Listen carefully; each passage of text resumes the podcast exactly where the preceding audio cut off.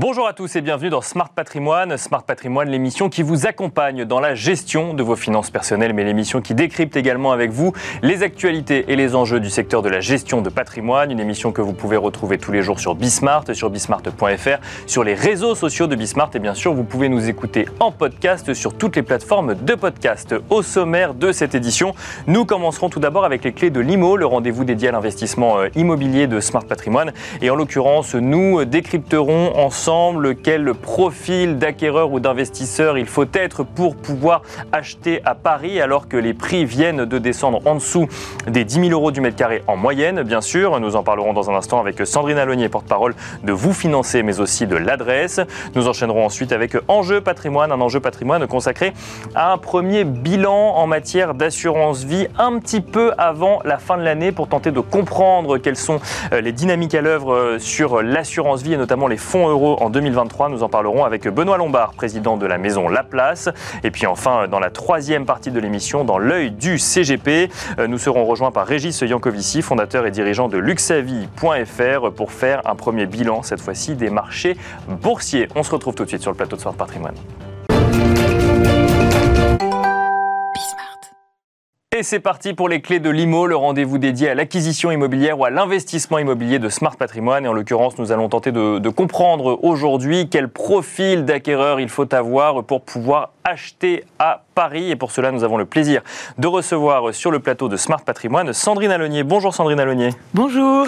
Vous êtes porte-parole de Vous Financer, mais aussi euh, porte-parole de l'adresse. Euh, vous Financer l'adresse qui ont mené une étude sur euh, la capacité financière dont il faut disposer pour pouvoir acheter un appartement à Paris ou une maison, mais à Paris c'est quand même plus souvent des appartements.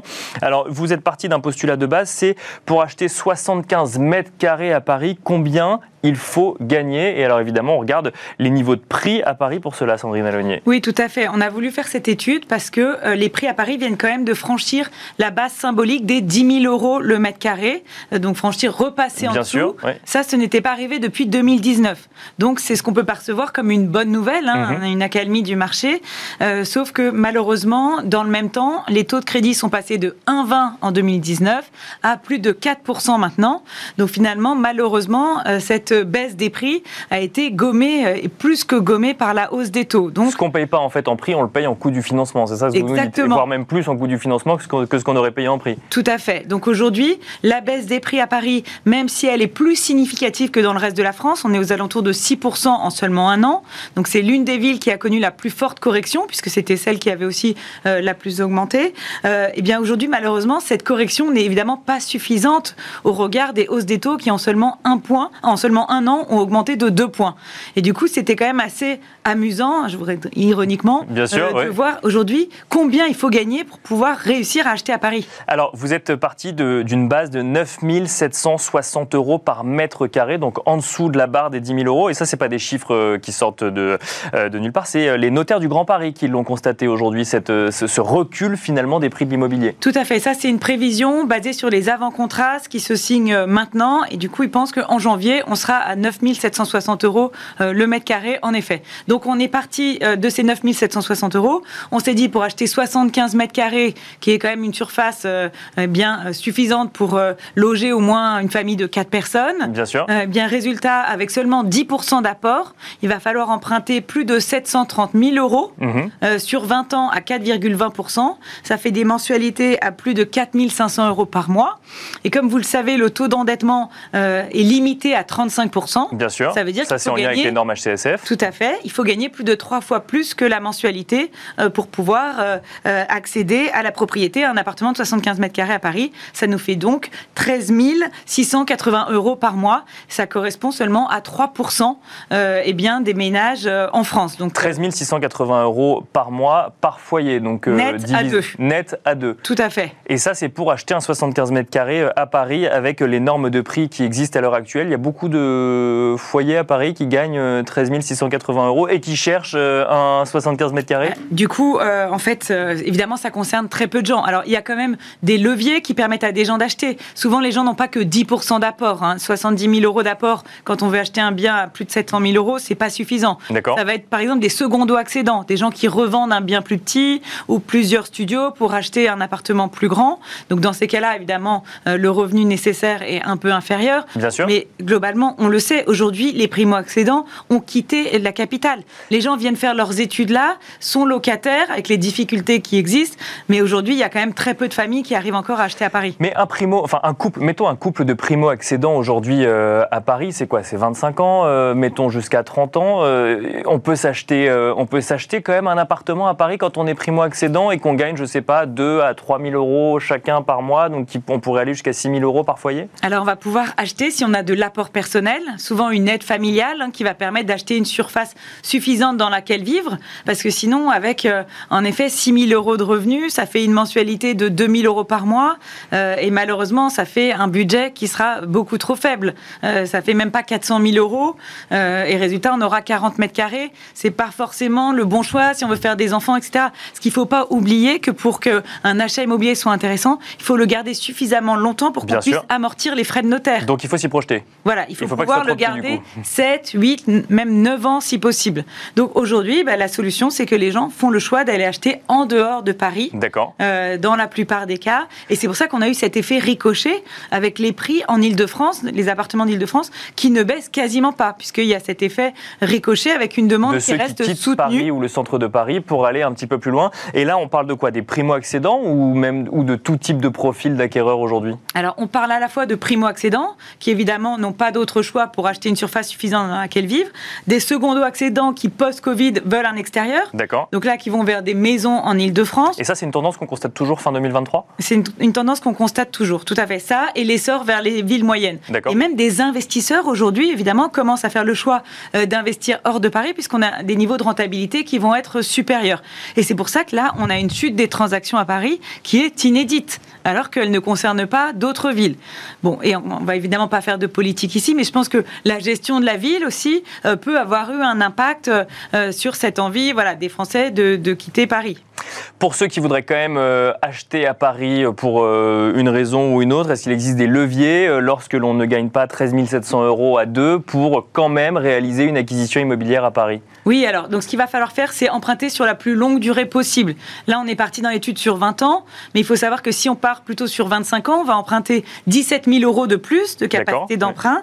Et résultat, bah, au lieu de gagner 13 800, il faudra gagner 12 euh, 500. Donc voilà, ça fait quand même un petit écart. Bien sûr. Euh, non, mais globalement, allonger la durée. Puis là, il va y avoir quand même une nouvelle, euh, une nouvelle norme du Haut Conseil où si on fait 10% du montant du bien en travaux, on va pouvoir aller sur 27 ans. D'accord. Déjà, là, sur 25 ans, ça peut redonner eh bien, 3, 4 mètres carrés supplémentaires. Donc acheter des appartements à rénover, du coup. Acheter des appartements à rénover parce qu'en plus, les passoires thermiques, vous le savez, il y en a beaucoup à Paris, euh, notamment pour les petites surfaces. Et là, on va pouvoir avoir une décote euh, jusqu'à 20%. C'est des agents immobiliers l'adresse qui, sur le terrain, nous le disent. Dès lors que la copropriété est pas très bien entretenue, qu'on est sur des DPE F ou G, parce qu'il y a des difficultés de faire des travaux et du coup, les investisseurs ne pourront pas les louer, là, on peut euh, eh bien, avoir sa carte à jouer. Surtout que le DPE pourrait être revu. C'est-à-dire qu'on peut aujourd'hui acheter une petite surface décotée F ou G euh, mais il pourrait le revoir sur les petites surfaces, puisqu'il y a un biais lié à la surface. Et dans ces cas-là, le DPE pourra passer en E avec une plus-value potentielle euh, sans même avoir fait les travaux. Alors là, on est au conditionnel, parce que c'est pas encore acté, mais, euh, mais, ça pourrait être quelque chose effectivement qu'on peut anticiper. Je vous donne des petits tips. Il y a aussi acheter des souplexes. À un moment, c'était la grande mode, ça l'a été moins. Bon, bah, acheter un souplex, ça permet aussi d'avoir une décote sur le prix. Je sens que ça vous fait pas rêver. Non, je vous l'avoue. mais il n'empêche que voilà, ça peut être des solutions ou un bien avec défaut. Il faut savoir que les premiers étages ou les cinquièmes, sixièmes sans ascenseur peuvent aussi avoir une décote Mais alors, une, 10%. Une, question sur ces cinquièmes, sixièmes sans ascenseur ou sur ces souplex, c'est pas une question de faire rêver ou pas faire rêver, mais est-ce qu'on arrivera à le revendre derrière, même si on l'a acheté avec une décote aujourd'hui? Alors ça dépend évidemment du marché et des tensions du marché. Aujourd'hui, euh, voilà, on est dans un contexte où les prix à Paris euh, n'ont pas forcément suffisamment baissé, on l'a dit, et où les délais de vente se sont considérablement allongés. On peut mettre un an, euh, jusqu'à un an pour vendre un appartement. Donc évidemment, ce, ça va être les biens sans défaut qui vont partir le plus rapidement possible. Il faut savoir si on achète pour faire une plus-value, ça je pense qu'il faut oublier cette période-là, aujourd'hui derrière nous, ou si on achète pour se loger. Voilà, si on a la volonté d'acheter à Paris et d'acheter pour se loger, il va falloir évidemment faire des concessions euh, compte tenu évidemment bah, du niveau des prix et du niveau de salaire. Merci beaucoup Sandrine Alonier de nous avoir accompagnés dans les clés de Limoges. Je rappelle que vous êtes porte-parole de Vous Financer et l'adresse. Merci beaucoup. Et quant à nous, on se retrouve dans Enjeu Patrimoine. Et nous enchaînons à présent avec Enjeu patrimoine. L'année 2023 vient tout juste de se terminer et nous allons tenter de dresser un premier bilan en matière d'assurance vie. Alors nous n'avons pas encore de chiffres officiels, mais pour autant nous pouvons quand même nous poser la question de euh, la stratégie que l'on peut avoir vis-à-vis de cet investissement ou en tout cas de ce véhicule d'investissement. Pour en parler, nous avons le plaisir de recevoir sur le plateau de Smart Patrimoine Benoît Lombard. Bonjour Benoît Lombard. Bonjour Nicolas. Bienvenue sur le plateau Smart Patrimoine. Vous êtes président de Maison La Place. Alors beaucoup de questions hein, sur l'assurance vie, le niveau de collecte euh, les bonus peut-être qui seront ou qui ont déjà été euh, réalisés pour euh, bonifier un petit peu les rendements de fin d'année. Mais peut-être avant d'aller sur des questions très investisseurs, un mot sur l'assurance vie au sens large et le cadre que cela offre lorsque l'on veut gérer son patrimoine ou préparer sa succession par exemple. Mais c'est important de le rappeler, parce que l'assurance vie, c'est un véhicule original de placement où vous confiez vos capitaux à l'assureur, à charge pour lui de le fructifier selon deux grandes orientations de gestion soit un fonds euro, on va en reparler, Bien sûr. soit des unités de compte qui sont elles-mêmes représentatives d'instruments financiers que sont des CPI, des SICAV, des OPC, du prêt equity aussi aujourd'hui. Donc euh, tout un tas d'instruments différents, des MTM également. Donc tout ça pour rappeler le point fondamental, c'est une créance que l'on détient contre un assureur. Je confie mon argent à un assureur à charge pour lui de le faire fructifier selon les orientations de gestion qu'on a définies. Mais c'est bien une créance. C'est-à-dire que je me délaisse de capitaux entre les mains de l'assureur et s'il fait défaut, eh bien, moi, je ne perdrai mon argent, sauf la garantie, bien évidemment, qui est, à mon sens, un peu illusoire. Est-ce qu'on peut parler d'un cadre protecteur? On lit souvent dans la presse euh, cadre protecteur de l'assurance vie. C'est pourquoi? C'est d'un point de vue fiscal, d'un point de vue euh, protection du patrimoine? qui est, qui, est, important. Donc, euh, c'est que l'assurance vie est dérogatoire du droit commun, dérogatoire du droit commun en matière d'impôt sur le revenu. Bien sûr. À la fois parce que la fiscalité, même s'il y a la flat tax, mais au bout de 8 ans, il y a une petite carte fiscale, hein, mhm. aujourd'hui, quel que soit le montant qu'on y affecte. Dérogatoire en matière de transmission successorale, puisque on est en dehors du cadre de dévolution successorale légale. Hein. Il est hors la succession. Hein. L'article L132 et L113 du Code des assurances nous le précise bien. Dérogatoire euh, euh, aussi parce que les capitaux qui sont placés au sein de l'assurance vie sont insaisissables en tant que tels. Donc on voit qu'il y a un mécanisme original qui est, et je répète une nouvelle fois, dérogatoire du droit commun. Quand vous dites que c'est une créance, ça veut dire qu'on ne peut pas perdre son argent quand on est dans une assurance vie, bah. quand on l'a placé dans une assurance vie, parce que de toute façon, la compagnie d'assurance nous devra cet argent, ou au moins le capital Sauf si la compagnie d'assurance, elle fait défaut. D'accord, bien euh, sûr. Auquel cas, il y a une protection, il y a une protection qui est offerte par l'ensemble des assureurs, donc il y a un fonds de garantie, mais ce fonds de garantie, l'assurance vie, 1900 euh, milliards hein, euh, d'euros d'encours, c'est énorme, donc, mais dans les 1900 milliards d'euros, il est évident que le fonds de garantie ne représente pas du tout ce montant-là, il représente peut-être même pas, je crois, 3-4 milliards d'euros. Donc ça fonctionne s'il y a une compagnie qui fait défaut. Mais s'il y a un ensemble de compagnies qui fait défaut, il est évident que là, nous sommes en risque systémique en éclatement. Mais on n'est pas à ces niveaux-là. Donc, euh, puisqu'aujourd'hui, les ratios de solvabilité hein, qui sont notés, qui nous permettent de noter, de définir, parce que l'assurance vie, on rappelle que Solvency 2 Bien sûr, a augmenté le ratio de fonds propres nécessaire pour les assureurs. Aujourd'hui, on est à 233% de ratio de solvabilité, c'est-à-dire qu'on est à plus de, un peu plus de deux fois le capital nécessaire pour faire face aux engagements de l'assureur. Donc il n'y a pas de risque zéro, mais c'est plutôt rassurant quand même sur la situation à l'heure actuelle. C'est pas le sujet du jour. Le sujet, c'est un petit peu de, tenter de comprendre un petit peu ce qui se joue sur cette année 2023 en matière d'assurance vie. On a pu lire qu'il y avait euh, des risques de décollecte, d'autres disent que non, ça continue à collecter. Quel est votre, qu'est-ce que vous constatez vous au quotidien On n'a pas encore hein, donc les chiffres définitifs. Hein, je les ai pris chez France Assureur. Bien sûr. Donc euh, chez France Assureur, on a une collecte. Hein, positive, hein, donc 127 euh, milliards fin octobre, donc c'est un chiffre que, que Bien sûr. a, 127 milliards de collecte, et puis 125 milliards de prestations puisque c'est un véhicule qui a euh, aujourd'hui déjà des, une dizaine d'années, hein, une quarantaine d'années même, donc quand je dis des dizaines d'années. Euh, et donc il y a des rachats, il y a deux raisons pour lesquelles les capitaux partent de l'assurance vie. Rachat en cas de vie. Donc euh, vous décidez de retirer une partie de l'épargne car vous en avez besoin par ailleurs, ou rachat, donc en cas de décès, donc le bénéfice euh, de l'assurance étant octroyé aux bénéficiaires que vous avez désignés. Et donc il y a 125 milliards de sorties, 127 milliards de rentrées, donc on voit qu'on a une petite collecte positive mhm. de l'ordre de 3 milliards, mais cette collecte, elle est inférieur à ce qu'on avait pu connaître. Hein. J'ai regardé en chiffre de 2022, on avait une collecte nette de 8 milliards 4, mais en 2021, on avait 18 milliards de, de, collecte euh, positive. Alors évidemment, il y a aussi le PER hein, qui est arrivé. Bien sûr, qui concurrence quelque part. Euh, et qui, et qui, fonctionne bien. Donc là, c'est hors euh, véhicule du plan d'épargne retraite qui sont émis par les assureurs. Et on sait qu'il y a un peu plus de 5 millions de nos, concitoyens qui ont des PER, formidables instruments pour compléter le besoin que l'on aura lorsqu'on partira à la retraite. Mais donc une collecte nette, donc qui est positive.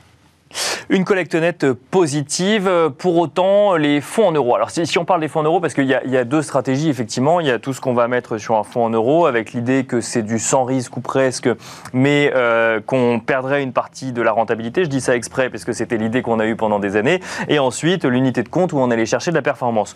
Aujourd'hui, on voit des fonds en euros qui voient des taux bonifiés. Alors, c'est peut-être plus, ça relève peut-être plus de la stratégie commerciale que d'un. Non, mais c'est en réalité aussi. Hein. Donc, il faut quand même comprendre que le fonds en euros, c'est un peu plus de 500 milliards dans les 1900 milliards qui est en assurance vie, donc euh, c'est quand même euh, une dominante importante, mhm. hein, même si euh, la part d'unité de compte augmente d'année en année et dilue corrélativement la part de fonds euros, ça représente quand même des montants importants puisque c'est un peu plus de 1400 milliards sur les fonds euros. Et c'est quoi un fonds euro Un fonds euro, c'est un paquebot.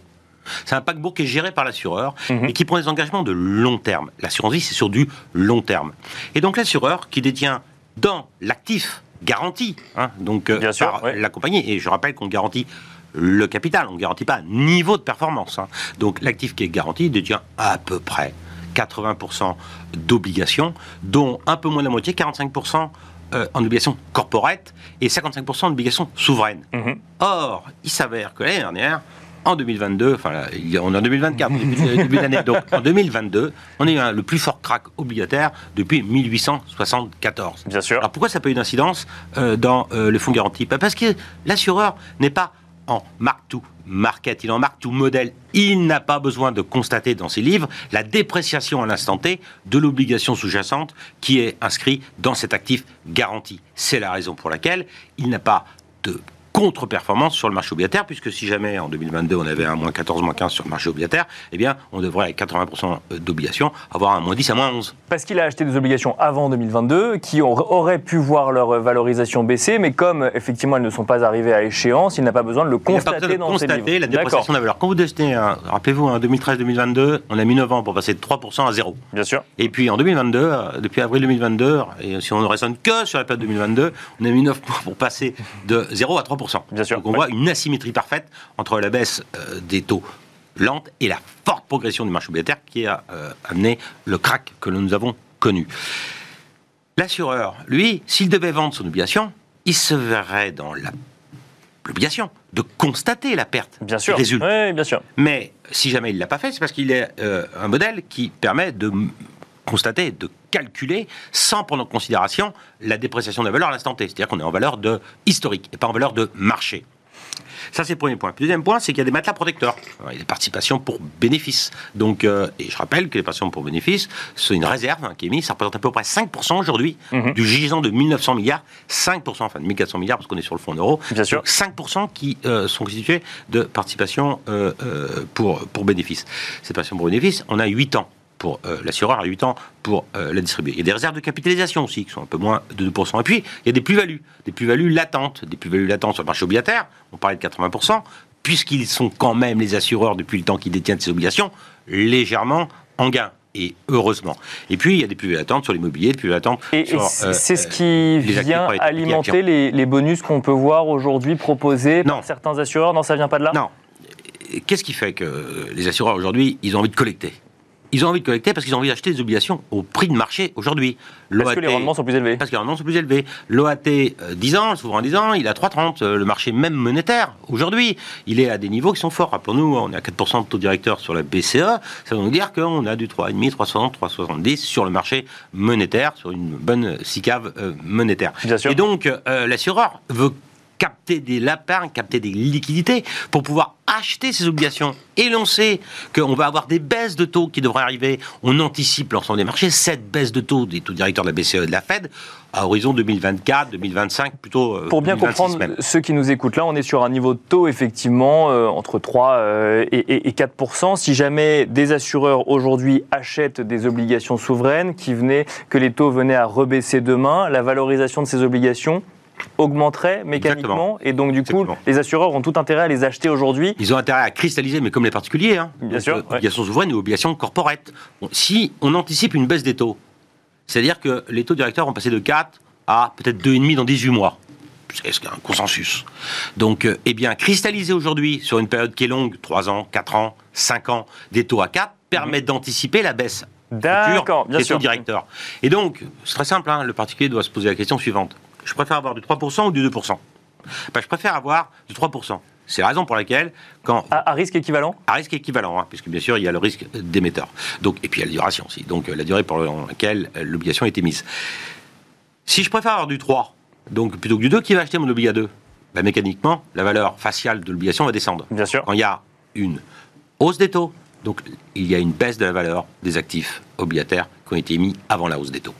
Et quand il y a une baisse des taux, il y a une hausse de la valeur euh, de l'obligation qui a été achetée. Raison pour laquelle les assureurs aujourd'hui veulent se constituer à bon compte des paniers obligataires qui vont permettre de redorer un peu leur blason et de reconstituer des réserves. Donc les taux bonifiés, c'est un moyen de se créer des liquidités, de collecter des liquidités pour aller acheter, c'est effectivement ces obligations qui vont euh, offrir le rendement de demain, par exemple. Exactement, et de, et de permettre à l'actif garanti d'avoir une rentabilité qui soit un peu supérieur à celle qu'on a aujourd'hui. Mais euh, je crois que sur le marché obligataire, après nos analyses, on a un peu plus, sur les obligations, on a un peu plus de 3% de rentabilité encore. Mais alors, pour bien comprendre, pour que, pour que, tous ceux qui nous écoutent comprennent bien, on n'a pas de boule de cristal, Benoît Lombard, mais on a vu des fonds euros qui rémunéraient très peu. On était sur du 0, 0,5, euh, 1%. Si aujourd'hui on achète des obligations dans un contexte de, donc de taux élevés et que demain les taux baissent, est-ce que on va revenir sur des fonds euros qui ne rémunèrent plus ou est-ce qu'il faut se dire que sur les dix prochaines années, si les assureurs collectent suffisamment aujourd'hui, on aura du fonds euro qui rémunérera? Mais tout dépend des taux futurs. Ce qui est certain, c'est qu'on a connu une lente érosion de la performance des fonds euros à tel, à tel point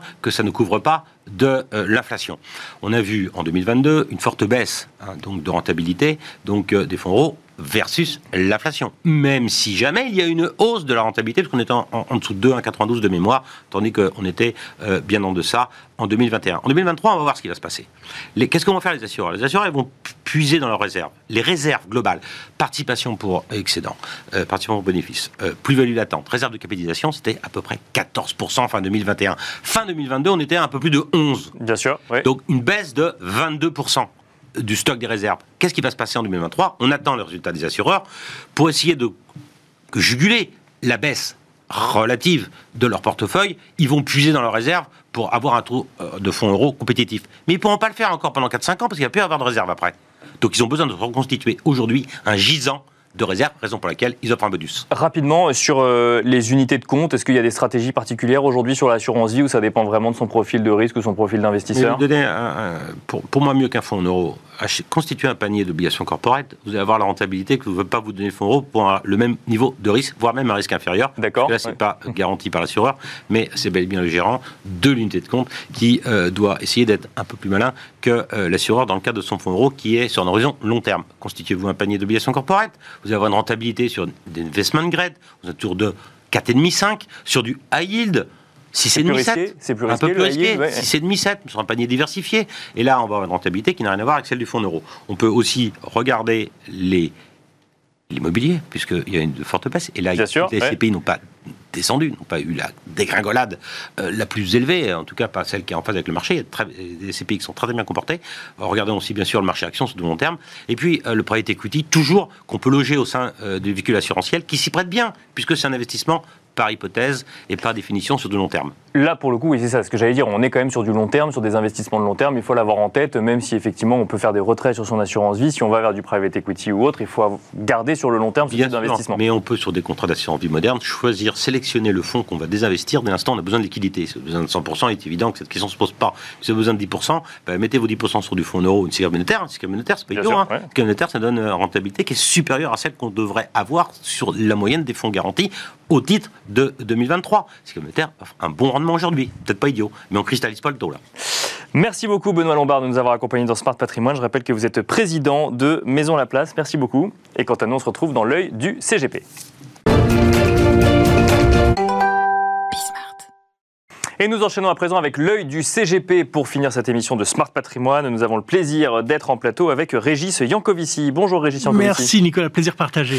Bienvenue donc sur le plateau. Vous êtes fondateur et dirigeant de Luxavi.fr, Luxavi spécialiste de l'assurance vie euh, luxembourgeoise en ETF. Euh, on va essayer de dresser avec vous un premier bilan, euh, ou en tout cas vos convictions en matière de bilan 2023 sur la bourse. Donc l'année dernière, plusieurs événements marquants selon vous. Qu'est-ce qu'on peut retenir de cette année boursière, Régis Jancovici Alors c'est vrai, évidemment, il s'est passé beaucoup de choses en 365 jours, mais il y a trois éléments, trois événements qui me paraissent être intéressants lorsqu'on regarde le, moyen et le long terme. La première chose, c'est pas très original, ça s'appelle l'intelligence artificielle, et la question qu'on peut se poser, c'est est-ce qu'on est dans une bulle ou, ou pas? Est-ce qu'on va en parler dans les années à venir encore? Et l'idée euh, qu'on s'en fait chez, chez Luxavi, c'est qu'effectivement, bulle, il n'y a pas, parce que si on se base sur la, théorie, euh, l'étude des bulles historiques, c'est qu'il y, a trois étapes dans une, bulle. Il faut, en fait, pardon, trois éléments pour constituer une bulle. Le premier, il faut qu'un élément soit captivant, déplace un peu les, les positions établies. Je crois qu'on peut, on peut le dire, on peut l'affirmer. Le deuxième, c'est qu'il faut des véhicules d'investissement. Là, on en a quelques-uns, par exemple des ETF. Mais la troisième chose et là, que nous n'avons pas, c'est un afflux de liquidités sur les marchés. Et jusqu'à présent. Oui, il n'y a, pas eu d'afflux de liquidités sur la, sur la thématique. En revanche, ça a été une sorte de, On a regardé à la loupe s'il y avait des stratégies en matière d'intelligence artificielle dans des entreprises déjà cotées, pour le coup. C'est plus là où on a vu un game changer. Alors, pour l'instant, les, trois gagnants de, de l'intelligence artificielle, c'est les puces, ceux qui font les semi-conducteurs, évidemment Nvidia, les agrégateurs de données, hein, et encore, que les Américains, parce que les Chinois, eux, euh, c'est une révolution qui n'a pas encore tué la Chine. Bien sûr. Pensent les investisseurs. En réalité, c'est évidemment faux. Et la troisième chose, c'est toutes les entreprises au quotidien qui vont euh, bénéficier de l'intelligence artificielle. Et ça, euh, c'est moins facile à voir. Alors nous, comme on est, euh, on est macro, puisqu'on fait de l'ETF, euh, on ne descend pas jusqu'au niveau de l'entreprise, mais par exemple, si on prend Uber, 70 ou 75% de ses revenus passent euh, dans la poche des, des conducteurs. Si demain il n'y a plus de conducteurs, c'est juste extraordinaire. Alors ça, c'est l'intelligence artificielle. Vous avez noté deux, autres événements euh, marquants donc on va euh, traiter euh, ensemble. Déjà, bah, c'est tout simplement, effectivement, on a, vécu au travers de la Fed et de la BCE pendant un an. que regarde-t-on vis-à-vis de la Fed en ce début d'année 2024 Alors c'est un bon changement de sujet parce que ce que je disais, c'est qu'il manquait la dernière pièce au puzzle pour faire une bulle, qui était un afflux de liquidité. la Fed vient de changer de, paradigme. Hein. on était dans bien sûr, bien sûr. higher for longer et on est passé lower and sooner. Donc euh, ça peut, ça, ça, change très très vite. Et on a vu les marchés qui ont réagi euh, de manière extrêmement violente hein, euh, globalement. Mais chose intéressante, c'est que les marchés obligataires à long terme ont réagi de manière encore plus violente et ont réalisé de meilleures performances que, que les marchés, les marchés d'actions. Et en quelques semaines, on, a, on, on, était encore, quand les taux à long terme étaient à 5%, on était au record depuis 20-25 ans on a effacé tout ça et en, en, 6-7 semaines, on est revenu au taux d'il y a 2-3 ans. Donc les mouvements sont extrêmement violents et la Fed va encore guider les marchés pour l'année prochaine. Moi, je suis un peu relativement serein parce que on n'a jamais vu une Fed remonter les taux d'intérêt durant une année électorale, sauf en 88. Ça remonte, euh, ça remonte pas mal. Dernier élément euh, qu'on peut retenir également, c'est l'émergence d'une nouvelle génération d'investisseurs rapidement. Je fais partie des personnes qui se plaignaient du niveau de compétences en économie, en finance des Français. Je trouve formidable ce, regain d'intérêt des, jeunes investisseurs. Ils ont entre 25 et 35 ans. Euh, ils se sont passionnés pour la finance grâce au Covid, ils ont eu du temps, euh, grâce aussi à tous les influenceurs financiers, alors influenceurs et tous ceux qui font des blogs pour partager leurs convictions et faire de la pédagogie. Et je trouve ça formidable parce que d'abord ils utilisent les ETF et c'est très bien. Et j'ai envie de leur donner euh, peut-être deux, conseils si j'ai si j'ai deux minutes. Très rapidement, plutôt alors, 10 secondes. Mais alors un, ayez conscience que vous allez passer par plusieurs étapes. La première, c'est vous pensez savoir, vous agissez. Vous allez peut-être gagner, sans doute un jour perdre, et là, vous connaîtrez ce que vous savez et ce que vous ne savez pas. La deuxième chose, classique, diversifier. Diversifier vos actifs, mais diversifier également votre source d'information et n'hésitez pas à payer pour l'information.